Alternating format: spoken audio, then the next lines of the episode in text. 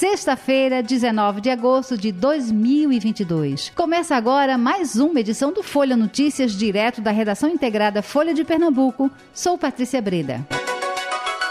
Renata Bezerra de Melo. E então, Renata, como é que as novidades de hoje, como é que está mais um dia de sabatina, pesquisas, as movimentações políticas. A gente entrevistou Cláudia Ribeiro, candidata ao governo do estado pelo PSTU. Ela falou naturalmente de temas ali como saúde, educação, é, segurança e foi também ali para a questão política, naturalmente. E aí falou vários assuntos ali, vou pincelar aqui para a gente fazer um resgate, né, para quem perdeu esse, essa conversa pela manhã. É, Cláudia é professora, tá? É docente ali, formada em pedagogia. Tem um vice que também é professor.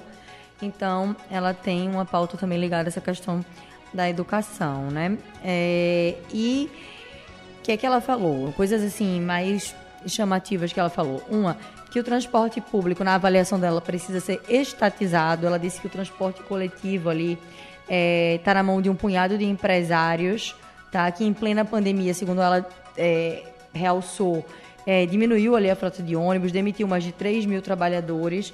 Então, ela diz que é uma concessão do Estado e que só está, na avaliação dela, servindo para enriquecimento desses pequenos empresários e para imputar uma situação calamitosa à população. Então, ela diz que tem que aumentar a frota, defender um valor da passagem social para desempregados e estudantes que seja gratuito. É, disse que o governo repassa ali milhões a esses empresários de empresas de transporte e que isso não garante a qualidade do transporte para a população. É, que é contra a privatização do metrô, tá? que é um absurdo o que acontece no metrô hoje, que se põe uma superlotação, que as mulheres são vítimas de assédio, que isso é uma responsabilidade do governo do estado e do governo federal, do governo Bolsonaro. Ela defende ali que o metrô não pode ser privatizado. E disse que é, defende o que ela defende mesmo é estatização, ou seja, ela quer que o Estado se responsabilize. E ela disse que uma estadualização ela também não defende, que uma estadualização na avaliação dela é uma maquiagem ali. Ela que aí você vai passar ali para a administração da iniciativa privada, via OSs, a essa administração do metrô. E aí ela falou que não é a favor disso, é a favor da estatização, ou seja, quer que seja tudo público e que o governo do estado se responsabilize por isso. O é, que mais que ela falou? Sobre a Compesa, que acha um absurdo o serviço que tem hoje, que o saneamento não chega às pessoas, que metade da população não tem acesso a saneamento básico, né? Que quem sofre com sucateamento, como ela colocou, da Compesa, é a população mais pobre e que é contra também essa PPP com a BRK, que a Compesa tem aí é, para dar seguimento às obras relativas a, aos, a a essa questão de saneamento e, enfim, coisas é, ali que a Compesa vem tratando no Estado em parceria é, com a BRK. Então, ela disse que, 20, que tem 20 anos aí de governo do PSB com o PT junto com o PCdoB e que nesse tempo todo esse saneamento não está garantido à população, mas o lucro está garantido à empresa privada. Então, essa é a linha de pensamento ali da Cláudia Ribeiro. Ela também falou sobre segurança pública, que na avaliação dela é preciso desmilitarizar a PM, citou casos ali em que é, houve é, mortes e, e de trabalhadores e afronta da polícia a grupos de trabalhadores e disse que o Pacto pela Vida não garantiu e não foi garantia de acabar com a violência e é, de garantir segurança para a população, que muito pelo contrário, ela disse que tem visto que a cada quatro dias uma mulher é assassinada, vítima de feminicídio no estado. E aí realçou que só tem 14 delegacias, que o estado também, o governo Paulo Câmara também não garante a segurança da mulher. Então ela tem uma linha ali bem dura é, de defesa dessas, dessas questões relacionadas às responsabilidades do estado. Fora isso, falou também de política, Patrícia. Disse ali que o presidente Jair Bolsonaro teve uma intenção quando se omitiu na questão da vacina, quando resistiu a aceitar a vacina, que é, hoje há mais de 100 mil crianças órfãs porque perderam os pais é, durante a Covid-19. Então, que isso é um genocídio, sim, e que a candidatura dela tem por finalidade combater esse, é, lutar contra esse governo Jair Bolsonaro. Ela disse que isso é uma tragédia. Ela disse que na avaliação dela, Bolsonaro deveria estar preso, não deveria estar nem concorrendo à reeleição, porque na avaliação dela também foi intencional essa coisa das mortes pela Covid, porque ela disse, olha, quase 700 mil pessoas mortas, né? E muito em função dessa demora aí na aquisição das vacinas. É, ela fez um chamamento ali para o 7 de setembro, porque acha que é preciso as pessoas não se calarem, não desistirem de ir para a rua. Falou sobre essa, esse movimento dos empresários que pedem é, ali um golpe de Estado, um grupo de empresários, não sei se você viu, mas é, no grupo de WhatsApp, empresários grandes ali do Rio de Janeiro, de São Paulo, de vários locais, dizendo que preferem um golpe de Estado ao PT retornar, tá? Então isso também entrou em pauta e ela disse que acredita sim que o governo Bolsonaro trabalhe por um golpe aí que é preciso é, sair disso. Também não é a favor do ex-presidente Lula, tá? Contou até os motivos pelos quais ela foi expulsa ali do PT na época de Fernando Collor, porque na verdade é, o PT votou é, com Collor ali na questão é, foi, foi a favor de Collor na época, e, e esse grupo dela, que era uma corrente, que ela fazia parte do PT, aqui era contra e tal, e o PT expulsou. É, o que mais que ela falou? Falou dessa questão é, local aqui, fez um ali, um apanhado contra, contra, eu tô dizendo, porque ela fez uma crítica bem dura ali, que Marília Reis não tem ruptura programática nenhuma com o PSB, que é, o pessoal se junta com a rede, que é um partido financiado ali é, pela Natura, por empresários que só visam o lucro na avaliação dela.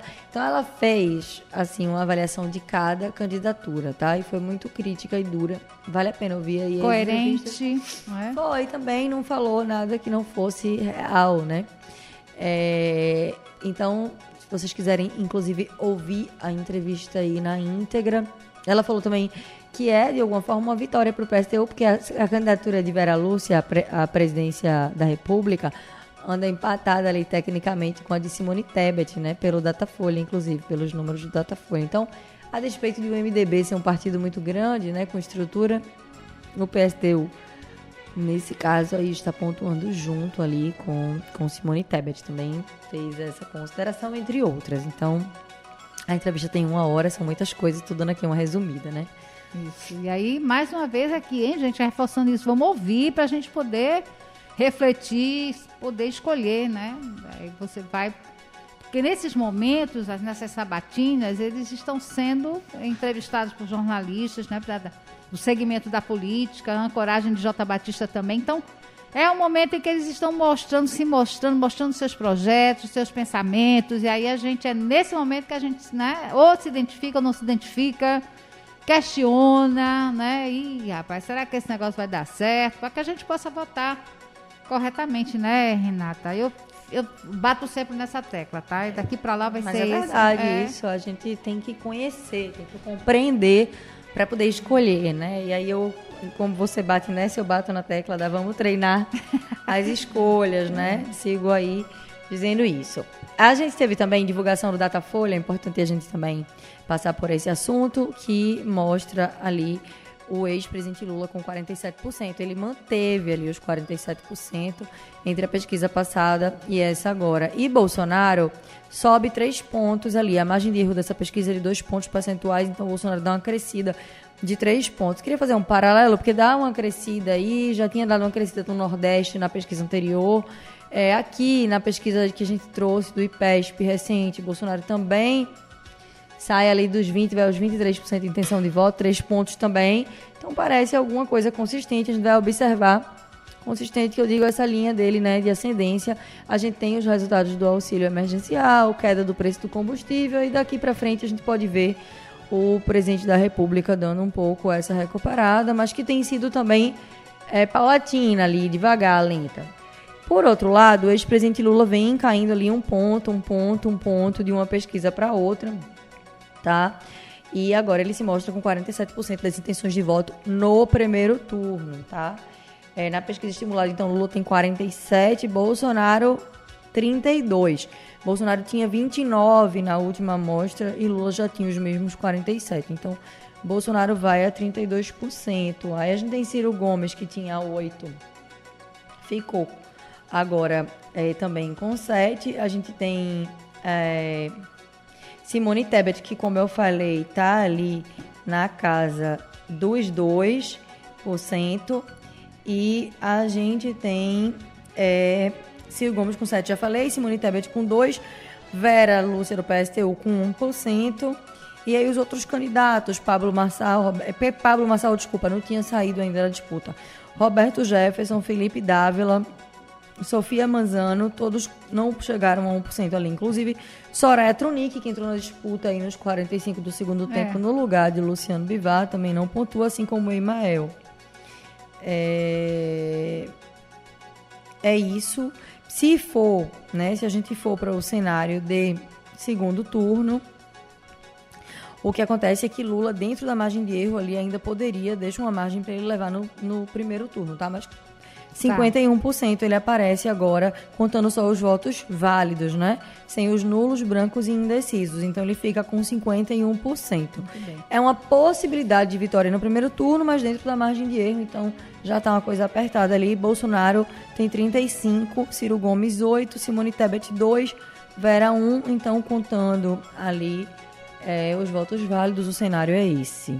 Então é isso, Renata. Bom fim de semana para você. Até segunda-feira. Até segunda. Tchau, tchau. Chegamos ao fim de mais um podcast Folha Notícias. Perdeu alguma edição ou quer ouvir de novo? É só baixar os aplicativos SoundCloud, Spotify e Deezer e buscar pelo canal Podcasts Folha de Pernambuco.